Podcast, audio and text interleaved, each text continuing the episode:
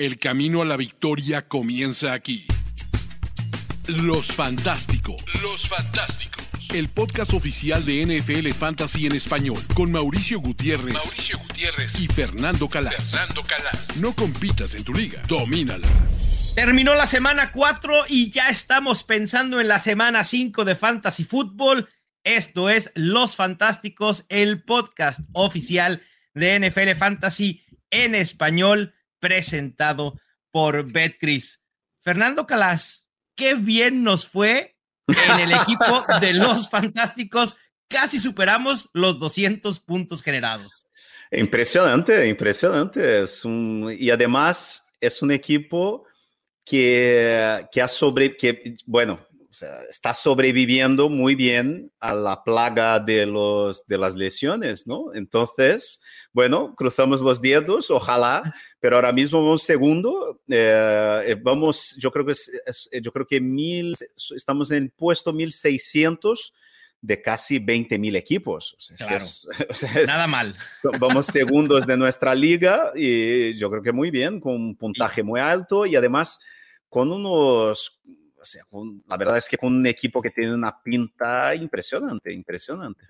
Sí, me, me, gusta y como tú dices, solventando la plaga de lesiones que ahorita vamos a comentar eh, en unos instantes, pero también sin perjudicarnos mucho esta cuestión de, de la poca producción de tight en general, ¿no? De todos excepto de Travis Kelce probablemente. Pero bueno. Sí, y, y, no, y, y, Mark Andrews, yo creo que podemos decir que Mark claro, Andrews. Que Mark Andrews quedó a deber en semana 4, pero sí, es pero normal. Es normal, sí, claro. Justin Jefferson la semana pasada tuvo una claro. semana mala y mira lo que hizo esta semana. ¿no? Entonces, lo mismo. Claro. Sí, sí, pero es lo que al final yo invito a la gente, a mí me gustan estos programas donde drafteas, invito a la gente que vuelva a escuchar estos programas. Claro. Y donde hablamos sobre por qué hemos llenado nuestro equipo de, de, de, wide receivers. O sea, esta semana yo me acuerdo que el domingo por la mañana te mandé un mensaje diciendo, madre mía, Mau, vamos a, vamos a dejar eh, eh, eh, Devonta Smith en el banquillo. Smith? Y yo digo, sí, vamos a dejar Devonta Smith en el banquillo. Pues Devonta Smith es nuestro quinto wide receiver. Y además tenemos a Tyler Lockett también. Así es. Sí, sí, sí. tenemos gran profundidad en la posición de wide receivers. Claro, y nos podemos dar el lujo de, de, de tener ahí en el, en el banquillo a Rondell Moore por si acaso, ¿no? Si un claro. día vuelve.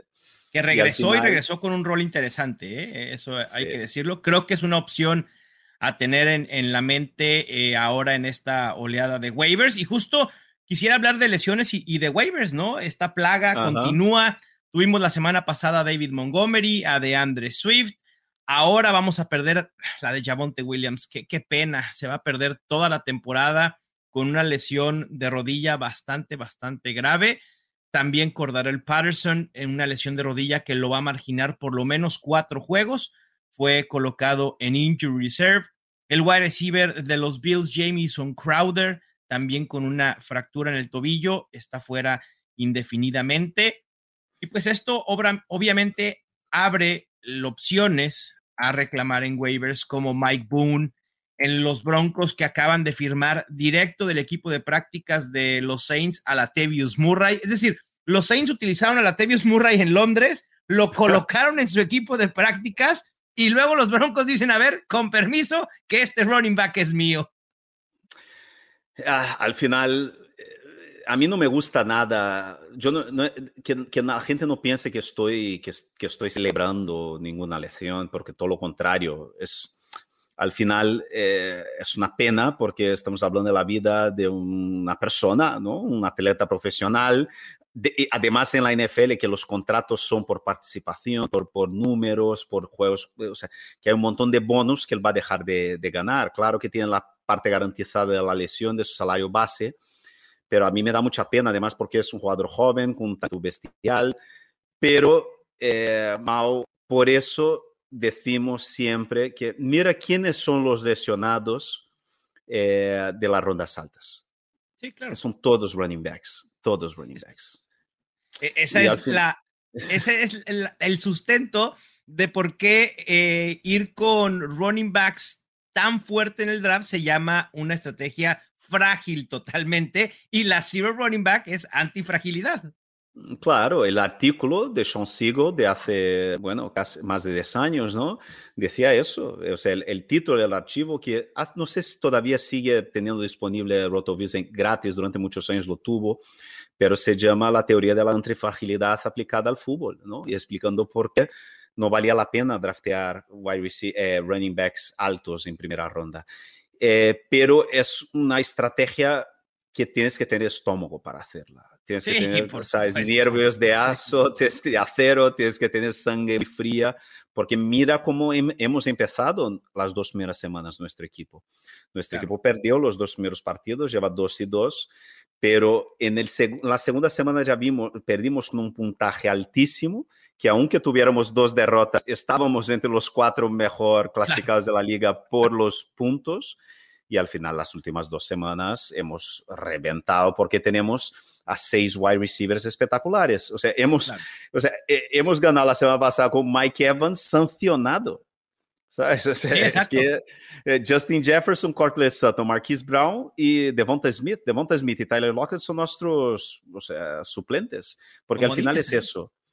El, la, teoría, la teoría es que, o sea, no es no draftear a running, running backs. Tú puedes draftear a un running back en cuarta ronda, en quinta ronda, eh, pero es tener al menos, dependiendo, claro, de la estructura de tus ligas, pero es tener, es tener wide receivers suficientes para ser mejor que el flex de tus rivales, incluso en las semanas de bye.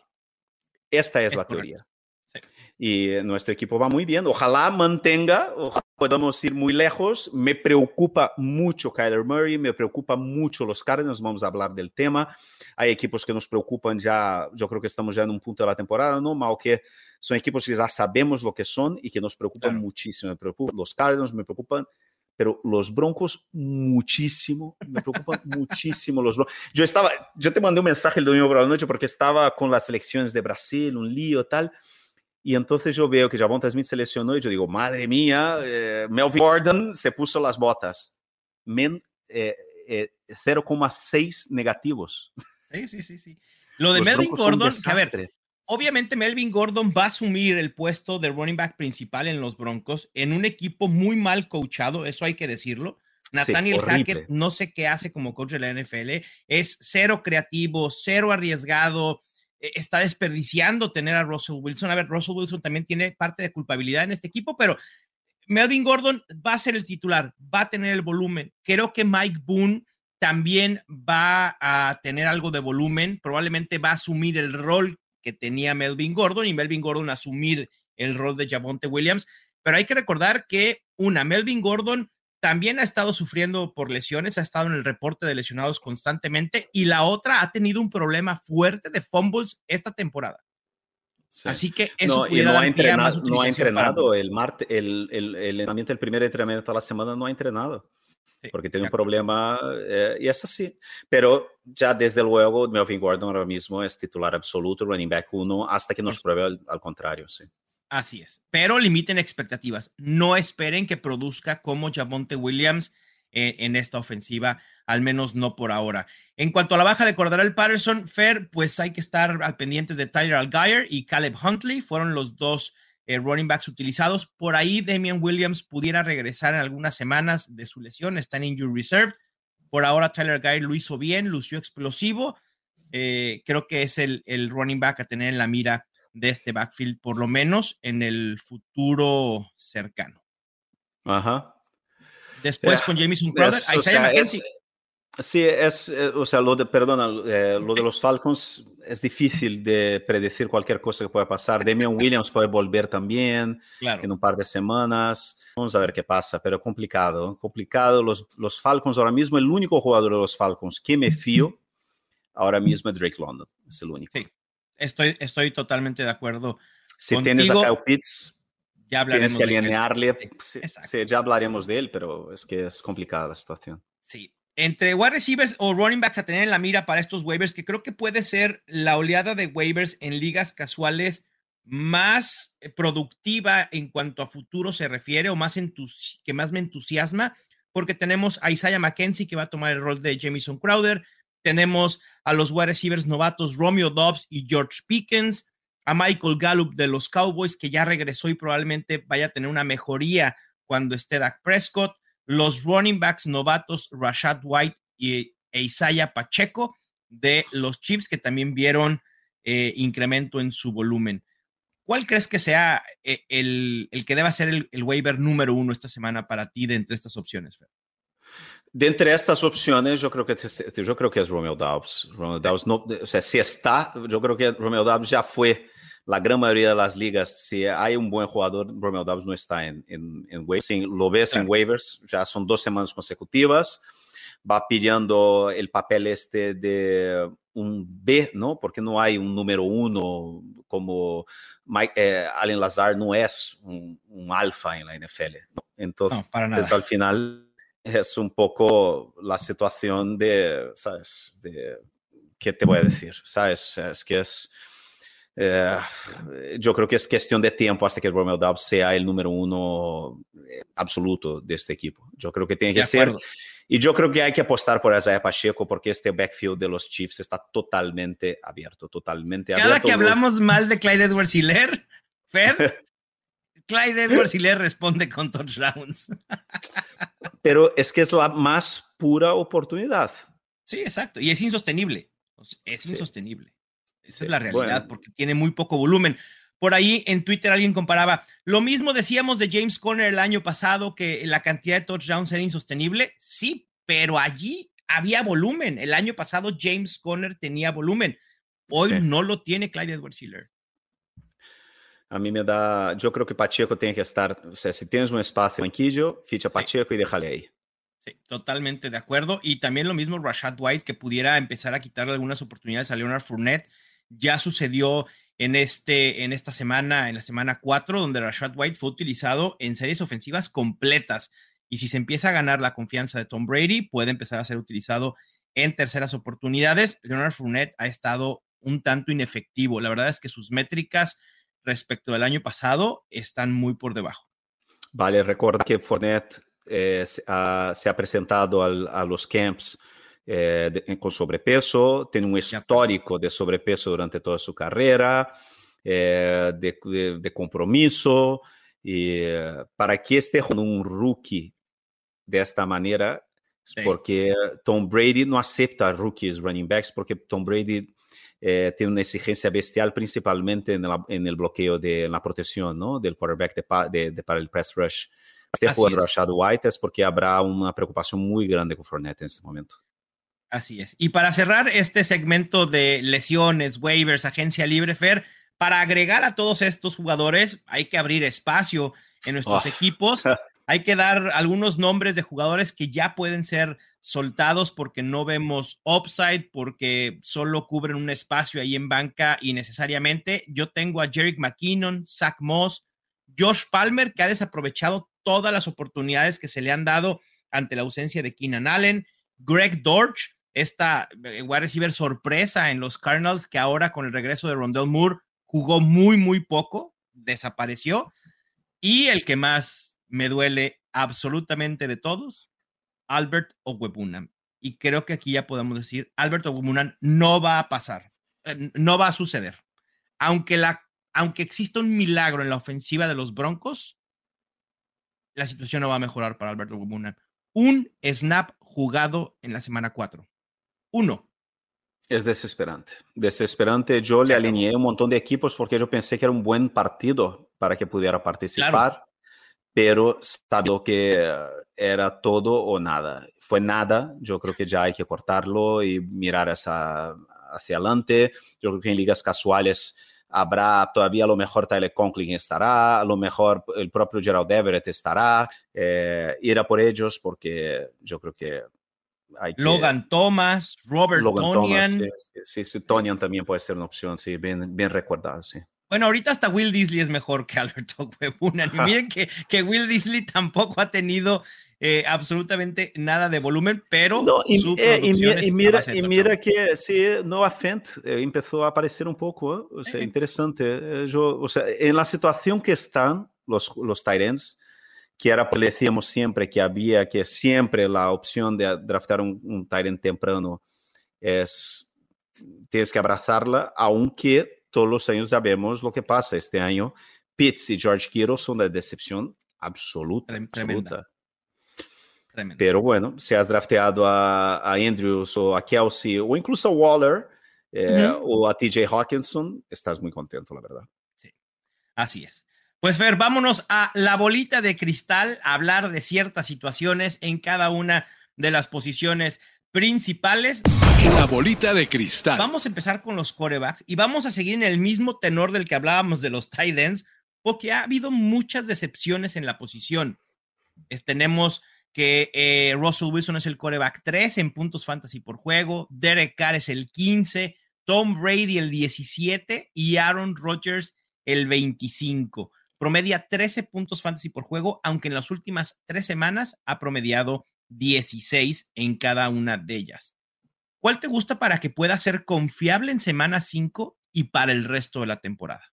De los tres. De estos cuatro. Ah, de los cuatro. Dios mío. No es fácil. En la offseason habíamos dicho que, se, que, que, evitaran a Brady y a Aaron Rodgers. Eh, de acuerdo. Eh, yo tenía un poco más de esperanza con Derek Carr, pero está muy errático. El ataque es muy. Si tuviera que apostar por uno, yo creo que Russell Wilson, porque peor no, es imposible que esté, ¿no? Pero. Oh, ya despertó, ¿no? Creo que al menos despertó esta semana poco peor, pero estamos esperando un quarterback que tuviera, que pudiera ser un titular ahí que, para montar stacks con Cortland Sutton. Al menos Cortland Sutton está haciendo una buena temporada, lo que esperamos de él cuando le draftemos en tercera ronda. Pero, ¿qué, qué, qué equipo malo, es un equipo malo. Sí, malo, malo, malo, malo, malo, malo. Y, aquí hay otro coreback que no mencionamos y que también ha estado por la calle de la, de la amargura, perdón, y es Matthew Stafford. Ni Cooper Cup salva a Matthew Stafford, ¿eh? Ni Cooper Cup, que lleva, que está promediando para romper el récord que impuso el año pasado en puntos fantasy entre wide receivers, ni siquiera eso salva a Matthew Stafford. Es terrible lo que hemos visto. volviendo al tema anterior que estamos hablando, yo creo que Allen Robinson ya se puede cortar. Yo cortaría a Allen Robinson. En ligas, en ligas eh, de poca profundidad, en ligas casuales, eh, corta a Allen Robinson. Olvídate. ¿Prefieres a, ¿Prefieres a Allen Robinson, digo, prefieres a Romeo Dobbs, a George Pickens que a Allen Robinson? Sin duda. Sin duda, sin duda, sin duda también. Sin duda. Es, Elijah Moore, que ya volvió a, tener un poco más de participación. Eh, yo creo que ahora mismo Allen Robinson es que no es, no es bueno. Allen Robinson lo puedes cortar directamente, hasta porque los Rams, aunque sean los campeones de la Super Bowl, eh, son un equipo errático, no están jugando bien. Este ataque depende básicamente de de los, o sea, de los pases centrales, ¿no? En, en, el medio del campo, por eso estamos viendo tanto Cooper Cup y Tyler Higby, ¿no? Es que está, la línea ofensiva tiene muchísimos problemas, eh, Matthew Stafford no tiene tiempo apenas y, pases cortos, centrales para su tight end, para su quarterback. Eh, la situación es muy complicada ahora mismo el ataque de los Rams, ¿no? Así es, totalmente de acuerdo. Pasando a los running backs, y manteniéndonos en estas ofensivas que nos preocupan, una de ellas son los Cardinals, lo mencionaste ahorita, lo platicamos la semana pasada. Eh, a pesar de que Marquise Brown es el wide receiver 6 en puntos fantasy totales y ahorita hablaremos de él también, también tenemos el tema de James Conner, que ha sido ciertamente decepcionante esta temporada. Habrá que ver si ya acabó su potencial de ser un running back top 12. Lleva tres juegos consecutivos sin touchdown, solo un juego con más de 11 puntos fantasy por, eh, por juego. Hablando un poco de, lo que nos pudiera esperanzar de James Conner, es que promedia 4.5 targets por juego, contrario a lo que pasó en 2021, que solo promediaba 2.3 targets. Es complicado confiar en James Conner como un top 12. Creo que sigue siendo un running back 2 medio. Sí, complicada la situación. ¿eh? Eh, yo no, no, le tengo ningún equipo, por exactamente por miedo que pudiera pasar. Me daba Juju este equipo de los Cardinals porque no, nunca me he fiado de, de Cliff Kingsbury. Eh, pero yo esperaba que al menos sería un equipo que pasaría mucho el balón y ni eso. Claro. Entonces, lo que están salvando es la improvisación ¿no? de la genialidad de, de Kyler y el volumen de Marquise Brown, ¿no? Pero yo creo que ahora mismo no se puede fiar en ese backfield de ninguna manera. Sí, que, que también hay que decir que James Conner estuvo un tanto limitado esta semana por lesión, pero sí, obviamente preocupa. Donde quizá ya no debe de haber preocupación, Fer, es con Josh Jacobs. ¡Sorpresa! Y él sí me tiene vuelto loco. Es el running back 2 más sólido en todo fantasy. Ha tenido un incremento en volumen bastante eh, sorpresivo. De 10 acarreos pasó a 19, luego 13, 28 la semana pasada, dos semanas consecutivas con 14 eh, puntos fantasy o al menos 14 puntos fantasy. ¿Es Josh Jacobs real? Es que Josh Jacobs todos los años eh, yo le critico, pongo un montón de pegas, yo digo que no, no le voy a fiar de ninguna manera y todo año él me calla la boca, es básicamente eso. Es, un, es un running back profesional. La verdad es que este año el hecho de que no le hubieran pillado la, la opción de quinto año fue una red flag enorme, ¿no? Tuvimos más preocupación todavía de lo que ya teníamos y nos está callando la boca. Suerte, si has drafteado a Josh Jacobs, muy bien.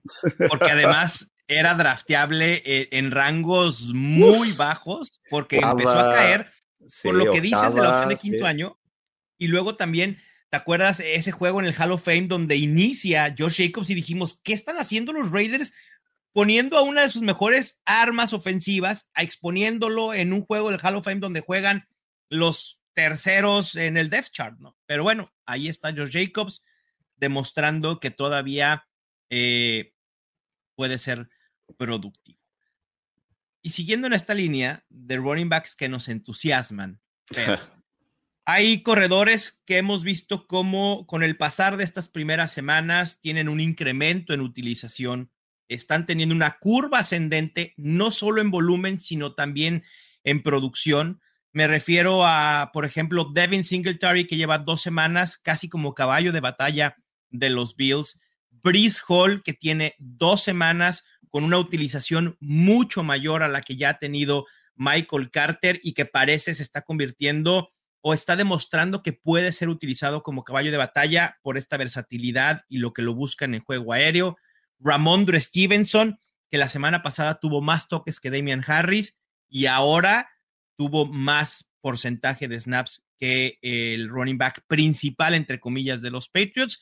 Travis Etienne, que parece ser que se va a cumplir esta, esta narrativa que decíamos que era un running back que iba a ser más utilizado por los Jaguars en juegos en los que tendrían que venir de atrás. Sucedió, la utilización fue muy pareja entre Travis Etienne y James Robinson. Y el último, Raheem Mostert, que lleva ya tres semanas con una utilización muy superior a la de Chase Edmonds. ¿Cuál de estos running backs te entusiasma más para el resto de la temporada? Uf, quizás Ramón de Stevenson por la situación de los Patriots. Eh, yo creo que puede ser el que tenga más estabilidad, digamos, y Devin Singletary, porque en el juego de pases tal, así que yo creo que Brice Hall ya desde la primera semana va enseñando que, bueno, que, que, que, tiene un talento bestial, ¿no? Por eso le han draftado tan alto y que, bueno, se, se está... Eh, y yo creo que Mostre es el que me entusiasma menos, porque él tiene más utilización, pero en este eh, rol de primera y segunda eh, bajada, en, cuando es lejos de la end zone. cuando, cuando, cuando Miami llega, se acerca de la end zone, ¿quién entra en el backfield? Chase, Edmonds. Por eso estamos viendo a Chase Edmonds marcar tantos touchdowns y además tenía que haber marcado dos touchdowns más este fin de semana. Que le, o sea, es que Chase Edmonds yo creo que dentro de, de, lo que es el ataque de los, de los, de los Dolphins, que, que, que parece tener una, bastante volumen, yo creo que Edmonds sigue siendo, no por la utilización, pero por el, el volumen cerca de la, de, bueno, de, en la red zone en general. Eh, por eso no me entusiasma tanto Monster. Claro. Coincido. Y ahorita que, que hablaste de la utilización en, en, línea de gol o en red zone de Chase Edmonds, automáticamente dije, deberíamos de hacer una comparación en la utilización de Clyde Edwards Hiller y Chase Edmonds, Porque el, piso de Clyde Edwards Hiller es ser Chase Edmonds. Es justamente ese, es el piso. Pero con una regresión mucho más fuerte de touchdowns y, se vuelve inutilizable. Pero bueno, ahí está. A mí me entusiasma mucho Brice Hall por talento y porque creo que lo vimos esta semana como ahora con Zach Wilson, la ofensiva de los Jets pasó en mucho menor medida. Creo que va a ser una ofensiva que va a utilizar un poco más a los running backs y esta curva ascendente de Brice Hall probablemente semana 6 o 7. Si Michael Carter sigue siendo ineficiente como lo demostró esta semana, Brice Hall se va a apoderar casi por completo de ese backfield, yo diría en un 70-30 probablemente. Así que me entusiasma mucho.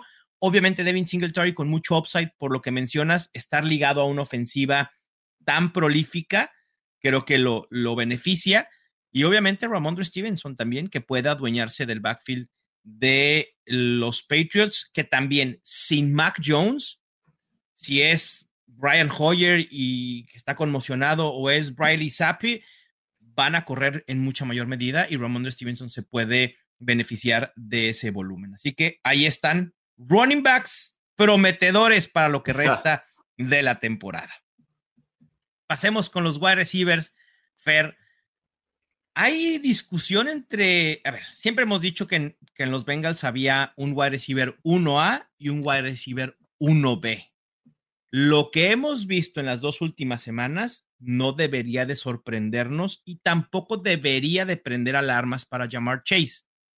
Jamar Chase tiene 24.2% del target share, mientras que T. Higgins 22.7%. En recepciones han estado muy parejos, 10 a 12 con más recepciones T. Higgins, pero Higgins ha sido infinitamente más productivo, el doble de producción en yardas por juego y ambos con un touchdown. ¿Te preocupa llamar Chase o es más o menos lo mismo que hemos visto de los Bengals en el pasado? Ah, es, lo mismo. Eh, eh, lo único que Joe Higgins le estaba evitando en final de segunda, bueno, tercera ronda es donde estaba saliendo, ¿no? Porque yo pensaba que iba a haber una, una caída, ¿no? De volumen en el ataque de los Bengals y que al final Jamar Chase sería el que, o sea, que, se, yo, no, yo no veía que Jamar Chase se, hubiera, se, se fuera a quedar sin targets, ¿no? Claro. Entonces al final lo que vemos es realmente una caída este ataque, pero con ambos con una producción quizá no de élite, ¿no? Pero de wide receivers, una buena. Entonces, al final, si has drafteado a T. Higgins en tercera ronda, yo creo que te está dando eh, ¿sabes? unos resultados buenísimos. Pero si has drafteado a Jamar Chase en primera, quizás esperabas más, ¿no? Exacto. Totalmente. Y también creo que Jamar Chase ha tenido más doble cobertura este año de lo que tuvo el año pasado. Y, no estoy diciendo que eso sea una alarma tampoco, pero sí le va a costar un poco más de trabajo eh, generar esas yardas. No, y T. Higgins es, eh, es un monstruo. T. Higgins, es Higgins pudiera ser un wide receiver uno alfa en cualquier otro equipo. Es, es, gigante, es enorme, es de estos wide receivers que ya no se hacen. O sea, me encanta T. Higgins, es uno de mis jugadores favoritos de la NFL. E, esta dupla de, de wide receivers creo que es la mejor en toda la NFL. Fácilmente. Sí, es impresionante. Así es. Pasando a un wide receiver que ahora en, en algunas semanas tendrá que hacer dupla con DeAndre Hopkins es Marquise Brown. Es el wide receiver 6 en puntos fantasy totales, lo que decía hace un rato. Ha tenido un muy buen 26.2% de target share. Ha recorrido rutas en casi 93%. Promedia 7.5 recepciones por juego. 33% de target share en zona de anotación. Es decir, uno de cada tres pases de Kyler Murray en zona de anotación son para Marquise Brown. ¿Vender o retener? por el amor de Dios, ¿cómo lo vas a vender?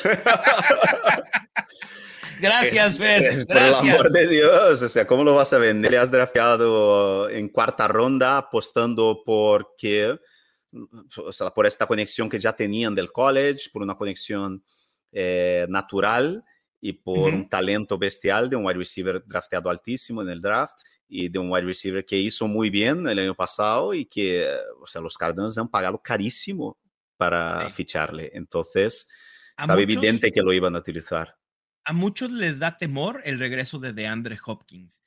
Y yo creo que debemos de tomar el caso, justo el que hablamos, el que hablamos hace un instante, el de Jamar Chase y T. Higgins. ¿Cómo T. Higgins se puede beneficiar de la doble cobertura hacia Jamar Chase? Bueno, mm, si, si algún equipo piensa no hacerle doble cobertura de Andre Hopkins, está totalmente loco. Entonces creo que incluso la llegada de Andre Hopkins puede beneficiar a que Marquise Brown se pueda mantener en el rango de un wide receiver top 15. Sin duda, sin duda. A mí me encanta Marquise Brown. Perfecto. Y lo tenemos además en los Fantásticos. Sí. bueno, de entre wide receivers que han quedado a deber, Fer, que tenemos también una amplia lista. Sí. Brandon Cooks, que ya despertó la semana pasada, lleva dos juegos con 15 y 18 puntos respectivamente. Allen Robinson, del que ya hablamos, 12 targets en lo que va de la temporada, un 11.9% de target share. DJ Moore, aquí tenemos la buena, 11 targets en semana 4. La mala es que promedió casi un punto fantasy por target, solo quedó con 12.1. Terry McLaurin, la diferencia de targets con Curtis Samuel es importante, 26 para Samuel, 14 para McLaurin. Y Robert Woods, quien también puede decirse que ha despertado de alguna manera con 12 y 13 puntos eh, respectivamente. ¿Con cuáles tenemos que sacar el mariachi y cantarles las golondrinas? Uno ya dijimos que salen Robinson, todos. Todos. Todos.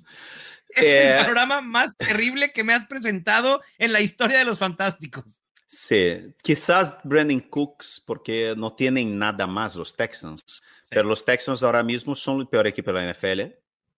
De, por lo que ensinou Davis Mills no ano passado e este equipo de uma forma assim deixou um pouco nos deixou assim um pouco optimistas para que pudesse ser um equipo com boa produção, mas é um desastre absoluto de arriba abaixo, é um equipo mal entrenado, um equipo com uma plantilha mala, eh, que juega mal em defesa, que juega mal em ataque, é um equipo eh, totalmente disfuncional, sé si en español, no sé, bueno, en fin.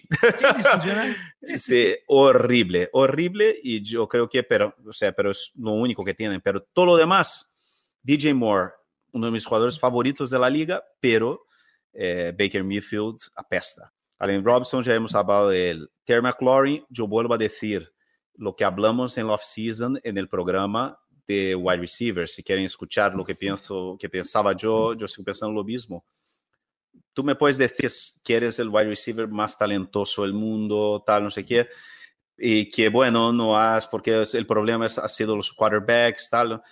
Tío, pero, en algún momento tienes que añadir tu granito de arena, ¿sabes? Y tienes que hacer, eh, sacar leche de piedra. Es lo que hacen los grandes jugadores y Terry McLaurin hasta ahora no ha hecho de la NFL. Entonces, Se ha quedado muy fácil. Un poco corto en eso. Sí, es muy fácil echar la culpa al, sistema, al equipo, al quarterback, pero hay Jahan Dodson jugando de maravilla, Curtis Samuel con volumen, eh, y además Carson Wentz es lo que decimos, es un pistolero, va a pasar el balón. Eh, a mí me, me, decepciona mucho porque es un jugador que le ha draftado mucho en rookie drafts cuando era rookie y le fui vendiendo despacito en mis Dynasty solo y yo creo que no le queda, no, no, le tengo ya en ninguna liga porque me ha decepcionado muchísimo Terry McLaurin. Y Robert Woods, ¿qué te voy a decir? Está viejo. sí, exacto. Que pareciera que también puede ser el caso con Allen Robinson, ¿eh? Probablemente el problema no eran los Bears, sino Allen Robinson. Ya, ya podríamos decir que no, que es Allen Robinson, definitivamente. Y donde seguimos teniendo problemas Fernando Calas. No, no, no, no, sí, no, sí, sí, sí, Lo siento. La gente necesita saber. La gente necesita ah. saber, la gente pide explicaciones de lo que está sucediendo con Kyle Pitts y aquí podemos sacar los pañuelos desechables y limpiarnos las lágrimas. Pero el panorama, después de que nos entusiasmó en semana 2 con un aumento en producción, la realidad es que los números, ya no solo los targets, sino los números en porcentaje de snaps preocupan y bastante. Semana 1, 83% de snaps. Semana 2, 91%. Semana 3, 70%. Semana 4, 62% de snaps. Es decir, Kyle Pitts está jugando en, mena, en menos jugadas ofensivas de lo que regularmente eh, debería de estar y es un dolor de cabeza y creo que es momento de decir, no lo vas a tradear porque no vas a recibir absolutamente nada. No, y no le vas a cortar tampoco porque es a la banca y a buscar un reemplazo. Claro, claro. Déjale a la banquilla hasta sí. a Robert Tonian, a yo iba a decir que, yo iba a decir ahí que, yo iba a decir ahora que, o sea, que iba a pedir perdón a los, a, los oyentes que han drafteado a Allen Robinson, han drafteado a Kyle Pitts, porque al final yo, yo no voy a pedir perdón porque los, los he drafteado yo también. La gente vio aquí en mi equipo de dos mil dólares, sé que drafteé a Kyle Pitts en primera ronda antes que que Stephon Diggs. Ah, y antes que lo, de, lo, de, Allen Robinson sí pudiéramos debatirlo y pudiéramos pedir perdón, porque, insisto, creo que sí es un tema ya de Allen Robinson. Lo de Kyle Pitts es un tema. A ver, el, talento de Kyle Pitts nunca estuvo a discusión. Es increíble que Arthur Smith de verdad piense que este equipo puede ser mejor alejándose de utilizar a sus mejores armas. Es increíble. Tienes a Drake London, Fer, después de que sucedió el error de Marcus Mariota, Arthur Smith decide correr 14 jugadas consecutivas. Si no confías en Marcus Mariota, entonces pon a Desmond Reader. Los Falcons son un desastre en utilización, de verdad. Y entonces esto no es un problema que nosotros vimos algo que no había en Kyle. Simplemente creo que es un tema que Arthur Smith no está sacando provecho de lo que mejor puede sacar con las armas que tiene. Así de sencillo. También el Patterson, ya sé que está lesionado, pero en el pasado no lo vimos siendo involucrado en el juego aéreo. Era increíble. Cuando puede ser muy creativo utilizando a Drake London, el Patterson, Kyle Pitts, nada. En fin. Ni hablar. ¿Qué te voy a decir? Así es. Pero bueno, esperemos que pueda haber un, repunte en utilización, que Arthur Smith entre en razón. y, nada, mientras el Pitts a la banca, punto, no hay más. Y si no hay opciones, ni modo, a seguir utilizándolo y a rezar por esos tres, cuatro puntos y que pueda solventar con profundidad eh, que hayas podido conseguir en tus drafts. Ni hablar. Cerramos. Es una pena, es una pena, pero estamos hablando de, de, Al final, que Si, si, te has movido rápido en la off-season, en, la, en, las primeras dos, tres semanas y has pillado a Gerald Everett, o a Tyler Conklin, eh, o incluso a Tyler Higby, bien, pero es complicado, es una posición complicadísima. Muy, muy complicada con decirte que quien está en el lugar 12 de puntos fantasy por juego es Darren Waller, promediando 9.9. Ni hablar. Ah. Es la posición también muy complicada. Pero bueno. Ofensiva en serie. Vamos con nuestra ofensiva en serie. Fer, esta sección es como la subsección de la ofensiva en serie y la hemos titulado Sal de ahí, esa no es tu familia, fantasy. De los que están en el top 5 en cada una de las posiciones, tenemos que detectar quién no corresponde y en quién no confiamos para que pueda mantener esta producción por lo que resta de la temporada. El top 5 de corebacks tenemos a Lamar Jackson, a Josh Allen, Jalen Hurts, Pat Mahomes y Jared Goff. Uf, voy a decir una cosa. Yo mantengo a todos. Yo creo que Goff va a seguir, va a seguir produciendo. Venga. Jared Goff es, es a prueba de no tener a Amon Razan Brown y a sus armas. Es decir, ha encontrado maneras de producir sin él. Claro, y además con los Lions, el ataque jugó muy bien. El problema fue la defensa, que no paró nadie. fue una vergüenza la defensa este fin de semana, pero... Eso es lo que están escuchando. Tan mala defensa hace que el Lions pase al por mayor y se convierta en una ofensiva muy prolífica. Sí. Bueno, entonces, pues entonces Jared, Goff, deja, deja, ahí la redención de Goff. Jared Goff, bienvenido a tu nueva familia al lado de Lamar Jackson, Josh Allen, Jalen Hurts y Patrick Mahomes. Wow. Vamos con los running backs, Fer. Tenemos a Nick Chubb, que es el número uno en puntos fantasy por juego con 21.4, Saquon Barkley con 21, Austin Eckler, Clyde Edwards Hiller y Christian McCaffrey.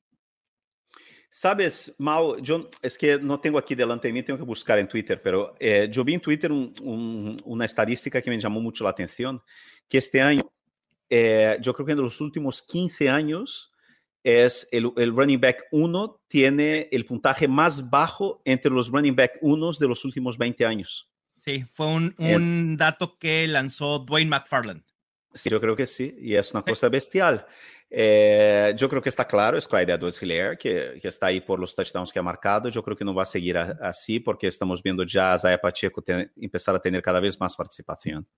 Sí, me duele también decirlo, además de Clyde edwards Hilaire, que coincido, hay otro que creo que este año no va a pertenecer a esta familia top 5. Y me duele porque es uno de mis favoritos, es uno de los jugadores que más abrazan el fantasy fútbol. No lo mencionen, no lo arroben, no le digan que yo dije esto, pero es Austin Eckler. Me preocupa la expectativa de touchdowns en la ofensiva de los Chargers, que sigue en la medida que estuvo el año pasado. Austin Eckler promedió en 2021, Fer, un acarreo en línea de gol. En cuatro juegos esta semana, digo, esta temporada, cero. Cero acarreos en línea de gol. Y eso, en cuanto a expectativa de touchdowns, creo que le va a pegar eventualmente. Sí, Austin Eckler tiene un piso seguro por su utilización aérea, pero creo que lo vamos a ver fuera del top 5 al final de la temporada. Vale. Bueno, pasando a los wide receivers, tenemos a Don Cooper Cup, 27.3, está vuelto loco otra vez, insisto, lleva ritmo para superar lo que hizo el año pasado, es una auténtica locura y sin importar que tenga Matthew Stafford. Después, Amon Russell Brown con 24.4, Stephon Diggs, Tyrek Hill y Justin Jefferson. Yo diría Tyrek Hill por los problemas de Tua y todo eso. Yo creo que es, o sea, ha tenido un partido muy explosivo entre todo eso, que pues, yo creo que Tarek Hill no, se va a mantener ahí y yo creo que vamos a tener alguno de estos wide receivers que están un poco más abajo, subiendo y sacando ahí. Yo creo que puede que sea Devonta Smith, puede que sea AJ Brown, puede que sea Cortez Sutton, puede que sea el propio Marquis Brown. Eh, yo creo que yo creo que incluso este top 5 puede que salgan un par de jugadores eh, de, este top 5. ¿eh? Un par, es Tyreek Hill y Amon Razan Brown. Puede ser Amon Rap, tengo miedo a las lesiones. Claro. Sí, por supuesto, habrá que ver cómo, cómo regresa. Coincido con lo de Tyreek Hill. Digamos que sí corresponde a la familia lejana del top 5, es decir, al top 12, pero ya ser hermano de, de estos otros wide receivers luce, luce como no factible, ¿no? Para terminar ahí la temporada. Y por último, los tight ends. El top 5 de tight ends lo conforman Travis Kelsey, Mark Andrews, TJ Hawkinson, Zach Ertz y Gerald Everett. Recuerden que es en puntos fantasy por juego. ¿Otros dos candidatos a salir o no? Ah. A mí me preocupa TJ Hawkinson, lo voy a decir porque sus números están maquillados por los 40 puntos fantasy que generó esta semana y que va a regresar de Amon Razan Brown, deberá regresar DJ Chark, eventualmente va a regresar Jameson Williams y creo que el volumen de TJ Hawkinson no va a poder soportar una producción top 5. Bueno, ojalá sea Kyle Pitts subiendo ahí. Ojalá, ojalá. Y Gerald Everett tampoco lo veo terminando como top 5. Sí como top 10, pero no sé pero ¿quién, ¿quién sino él. Ah, ¿Quién puede ser una amenaza? Eh, puede ser Pat Fryermuth, puede ser Dallas Gethert, el propio Darren, Waller. Eh, Darren Waller puede ser, sí. sí. Así es. Bueno, pues con esto, Fer, cerramos nuestra ofensiva en serie y vámonos afuera de la galaxia fantasy. Fuera de la galaxia fantasy. Con la tacleada del año, Bobby Wagner tacleando a un fan que invade el terreno de juego. Fer, causó conmoción en redes sociales, fue tendencia.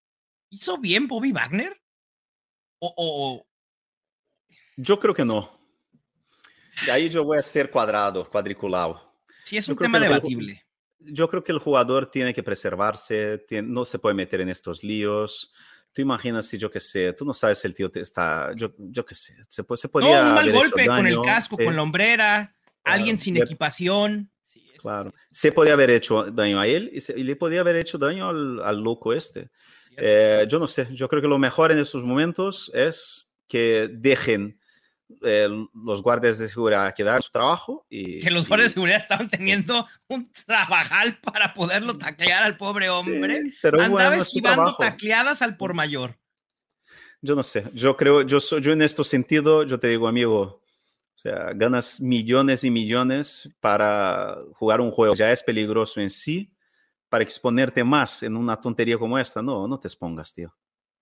Sí, sí, sí, digo, se, agradece porque seguramente voy Wagner a haber pensado, a ver, no necesitamos este tipo de distracciones, eh, vámonos a, jugar y, reaccionó, ¿no? Pero ah, sí, sí es un tema eh, debatible. Vamos a ver si hay alguna sanción por parte de la NFL o lo pasan de largo. Nah, yo creo que no va a llegar a este punto, pero yo creo que sí, que a lo mejor una llamada para decirle, mira, chaval, no, no lo hagas. Fer, pues con esto terminamos este episodio de Los Fantásticos. Te mando un fuerte abrazo. Un abrazo muy fuerte. Venga, nos escuchamos la próxima semana. Esto fue Los Fantásticos, el podcast oficial de NFL Fantasy en español, presentado por Betcris. Suerte en sus enfrentamientos, excepto si juegan contra nosotros. Ya tienes todo lo que necesitas para dominar tu liga. Los Fantásticos. Los Fantásticos. El podcast oficial de NFL Fantasy en español. Con Mauricio Gutiérrez y Fernando Calas. Productores ejecutivos. Luis Obregón y Gerardo Chapa. Producción y voz en off. Antonio Semper. Una producción de primero y diez para NFL.